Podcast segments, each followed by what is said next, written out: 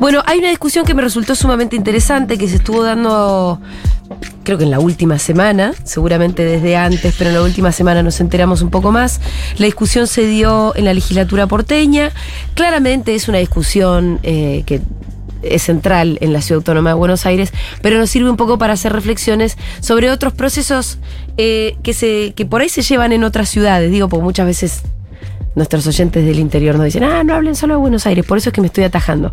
Pero parece que la discusión nos puede servir como disparador. ¿De qué estoy hablando? De una ley que incluso Clarín la consigna como polémica. O sea que imagínate lo que debe ser, porque es una ley que envía el gobierno de la Ciudad de Buenos Aires, la reta, que está más blindado que no sé qué, que obviamente obtuvo el apoyo que necesitaba, porque en la legislatura las cosas son así, pero eh, a la que la oposición se enfrentó muy radicalmente, incluso con movilizaciones y todo. Es em, una ley que se llama Ley de Integración Productiva e Impulso al Trabajo en Barrios Populares en la Ciudad de Buenos Aires. Abarca una serie de, de barrios populares, de villas, entre ellas la las, que 31. están, las que están en proceso de urbanización, que en este caso son Villa 20, Rodrigo Bueno, 31 y el Playón de Fraga. Exactamente. Y la ley consiste, hablando mal y pronto, en darle ciertos beneficios, sobre todo impositivos, a las empresas que quieran entrar a esos barrios. Con el objetivo, y acá es donde empiezo a abrir un montón de comillas, de de alguna manera integrar a los barrios populares. Ahora esto en los términos prácticos, ¿de qué serviría que entre Pharmacity a tu barrio Pitu, a la 31, con... ¿Por qué integraría esto a la ciudad? Yo la verdad que no lo comprendo bien y, y además, obviamente que desde la oposición, las críticas que se hacen es que al final que entra Pharmacity con impuesto, con eh, exenciones impositivas y la farmacia del barrio. O sea, más que integrar, en realidad, Sí. tal vez está generando todo lo contrario. Sí, quizás el rubro farmacéutico. No sé, te lo tiré como ejemplo sí, igual, no eh, la verdad que no tengo no ni idea. sería eh, principalmente el problema. Bueno, mira, vamos a preguntarle a Denise Brickman, que es investigadora del CONICET, integrante del área de estudios urbanos del Gino Germani y coordinadora del Laboratorio de Ideas Futura. Ella sabe mucho de estas cuestiones, así que por eso la llamamos a ella. Denise, ¿cómo estás? Hola, ¿cómo andan? ¿Qué tal? ¿Todo bien? Bien, sí, sí. Bueno, Denise, acá estábamos un poco pensando y, y planteando cuál eras, eh, cuáles eran las distintas posiciones, sobre todo de la política que hay eh, sobre el proyecto de ley de integración productiva. Em, desde tu expertise, ¿cuál es la lectura? ¿Qué es lo que puede pasar con esta ley y básicamente de qué se trata? No sé si la expliqué muy bien. Sí, sí, creo que, que para entender un poco la ley, eh, nada, se enmarca ¿no? en un proceso más general que viene llevando a cabo el gobierno de la ciudad en los barrios populares. Y, y el sentido de la ley tiene que ver con lo que ya vienen haciendo, ¿no? Que tiene que ver con esta idea más de, de poner el negocio y el mercado privado como dinamizadores, es lo que ellos tienen en la cabeza. Entonces, el principal argumento para llevar a cabo este proyecto tiene que ver con que la forma de integrar es que entre el mercado privado a estos barrios. Sí. Eh, y ahí, como, como vos decías, el, el eje de la ley tiene que ver con esto, con eh, liberar impuestos ¿no? a estas empresas que se vayan a localizar ahí. No solo, digo, no- ahí está bueno pensar esto, no decir, bueno, el mercado o el privado es malo porque sí, ¿no? Sino pensar que a quién beneficia esto, ¿no? ¿Beneficia a los vecinos y a las vecinas o beneficia a las empresas? Claro. O beneficia a todos, ¿no? Y acá el punto es que ¿quiénes van a poder localizarse en estos barrios, ¿no? ¿Quiénes van a traer la plata para poder invertir y pagar el alquiler en estos nuevos locales que está poniendo en oferta el gobierno de la ciudad? Eh, además, un dato ahí con esto es que eh, los impuestos de los que se liberarían a estos privados varían en función del orden de llegada. Sí. Entonces, las empresas que, que- que llegan antes van a pagar menos impuestos. Y un dato llamativo también acá es que eh, hubo una preadjudicación de locales ya antes de que se vote la ley Ajá. en la que eh, se adjudicaron locales a empresas, ¿no? En esto que decíamos, lo de Pharmacity es un hecho ya. Pharmacity Ah, tiene vos. locales adjudicados. O sea que el- Bueno. el- el- la ley echa a medida de un negocio que ya estaba planteado, cerrado. Claro. Exacto. Eh, ahí entra algo que, que es muy, eh, bueno, que es muy evidente, ¿no? Que los mayores descuentos lo van a tener los amigos que llegaron primero y quienes tienen efectivamente toda la plata eh, para poner en, en un primer momento. Eh, Eh, serían los que llegan primeros. Perdón, serían los que lleguen primeros que a anotarse a un registro que seguramente Exacto. debe pedir requisitos que las grandes empresas tienen solucionados hace tiempo. No, y que a- los pequeños competidores mucho menos, ¿no? Y que aparte eh, le descontaría, en el caso de algunas empresas, hasta el 90% del pago de ingreso bruto de todo el distrito por tener un local en una villa. Por un local en una villa. Claro. Todos los otros locales. Farma- Sí. Pongamos nombre apellido, Pharmacity. Sí, sí. Le pone una farmacia en una villa y paga el 90% menos de ingreso bruto en toda la ciudad. O algo así, ¿no? O en toda la comuna de la villa. En toda, es en los locales de la comuna. ah, de la comuna. Y en toda la ciudad sería un escándalo. Ah, por puedo eso poner yo, un- viste, Pero de ah. cualquier manera, digamos, de cualquier manera. Es mucho, sí, sí, ¿no? es un negocio. Pero si te pone un local en la 31, te pone un local en la 21-24, te pone un local en la 11-14, te pone un local en la culta, tiene cubierto toda la ciudad. Mm. Se va a cubrir. Sí, además, un poco esto que, que decía el título de Pharmacity, quizás sí es Sí. un problema, pero es una farmacia. Claro, ahí, ahí realidad es yo- que a, no eso, hay. a eso iba. Yo no estoy en contra del empresariado, como bien dijiste vos. Nosotros entendemos que el empresariado genera empleo y que sería bueno. Siempre hablamos de la economía popular tendiendo puentes con las grandes empresas para hacerse sostenible, Sí. ¿no? Yo creo que la ley tiene errores básicos que tiene que ver con que el 30% de los empleados que tendrían del barrio no están muy claros. Hay un montón de maneras en la propia ley de evadirlo y no tomarlos. Entonces, la única garantía que, o el único argumento que es generar puestos de trabajo no está tan claro que vaya a pasar. Contémosle a los oyentes porque lo, lo estás dando por sentado. Ah, bueno.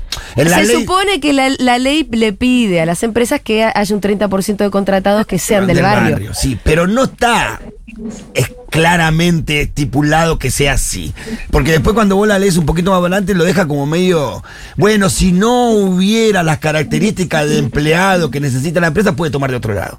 Pero además, escuchame una cosa, ¿por qué no es un 100% de la gente del barrio?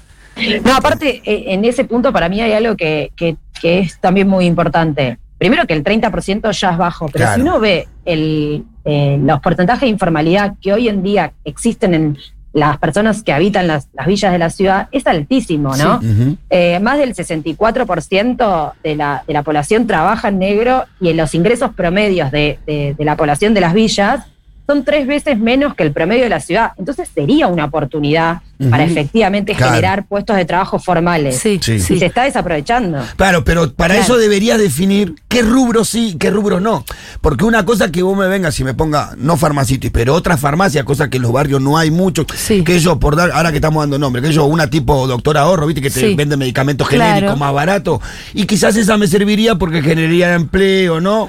No, y además cuestión- sabemos el vínculo directo que tiene, Claro. Far- eh, que tiene Pharmacity con, ahora no me sale Bueno. el apellido de su dueño, pero con el que Pero por ahí el rubro farmacéutico sería un rubro que se podía Sí. desarrollar del barrio, porque, pero hay otro montón de rubros que choca con el comercio interno del barrio. Si vos me pones un supermercado mayorista en el barrio, me matás todo el almacenerío del barrio, me lo matás, Mm. me haces pelota. Las carnicerías. La carnicería, la gastronomía. Entonces, si vos me definís qué rubro no chocaría contra el comercio y con la economía popular del barrio, yo por ahí te la aceptaría un poquito más, definiendo más claramente eso. Pero como está la ley así, es medio peligroso en ese sentido. Y además hay otra vez, ¿no? Desde parte del gobierno de la ciudad, un desconocimiento de lo que los barrios hicieron cuando el mercado y el Estado no quería llegar, ¿no? A mí eso Claro. siempre me parece muy llamativo. Con la vivienda pasa lo mismo, ¿no? Fueron los mismos vecinos y las mismas vecinas la- las que levantaron sus viviendas y viene el Estado, lo desconoce, las tira abajo y hace viviendas nuevas. Sí. Y un poco acá pasa lo mismo, ¿no? Hay un desconocimiento de todo el entramado de comercios que levantaron los propios vecinos y las vecinas. Eso es así. O sea, el, el mercado no le parecía un espacio rentable y no ponía comercios ahí. Y hay carnicerías, hay panaderías, hay kioscos, hay, eh, hay gastronomía, hay de todo en los barrios populares. Pero y eso toda- no se reconoce. Todavía el mercado te, re- te, te sigue reconociendo día a día de que no es un sector que le haya interesado. Por cuanto yo pido un teléfono y no me lo van a colocar porque estoy en zona roja, yo pido cualquier servicio de las empresas de, de, de- de servicios públicos, ya sea cualquier empresa de cable, cualquier empresa de internet, cualquier empresa de telefonía, cualquier empresa de servicio público, te dice que en el barrio no, que es zona roja y que ellos no, no brindan servicio ahí. Por lo cual hace mucho tiempo que ya consideraron que esos barrios no son área de ellos. Denis, todo esto nos lleva a un concepto que muchas veces escuchamos, a veces no sabemos bien de qué se trata, que es el de la gentrificación. ¿Nos lo podrías definir? Sí, claro, justo yo iba a decir esto, ¿no? Que es verdad que el mercado no estuvo interesado en estos territorios, pero ahí en las políticas de integración, que como bien decía el Pitu, este, este, este proyecto de ley se va a aplicar en los barrios que hoy tienen proyectos de integración social y urbana, es decir, que están siendo no intervenidos en términos urbanos de mejoramiento. Pero ahí lo que está de fondo detrás es que en este tipo de, de políticas no hay mecanismos que regulen, ¿no? Que esas tierras sigan cumpliendo la función social, le decimos los sociólogos en el mundo más académico, que hoy cumplen, que es decir, es dar vivienda a los sectores populares que hoy no pueden acceder a la vivienda por el mercado. Entonces, al no existir regulaciones de este tipo, que hay muchísimas a nivel internacional que se podrían utilizar, eh, va a haber un proceso de avance del mercado. De hecho, hoy lo vemos en los barrios populares que están siendo intervenidos. El valor del suelo de esa tierra sube, vivir en esos barrios empieza a ser más caro. Y obviamente los vecinos ah, empiezan a hacer eh, una cuestión de costo-beneficio, ¿no? De, quizás irse a lugares más lejos. Pero no hay que tomarlo como una decisión individual, sino como un proceso de presión del mercado sobre estos terrenos, ¿no? Y eso es un poco lo que le decimos gentrificación. Bueno, la pregunta es, ¿dónde terminan esos vecinos? Porque, porque si vos me lo planteas así, yo te puedo decir, ah, bueno, pero capaz es una ventaja, si es que sube los precios. En el conurbano. En el conurbano. Eh, eso está pasando. ¿Pero terminan viviendo mejor o no? Te terminan escuchando una ciudad. La un poco del derecho a la centralidad. ¿Quiénes tienen derecho a vivir en el centro? ¿Por qué?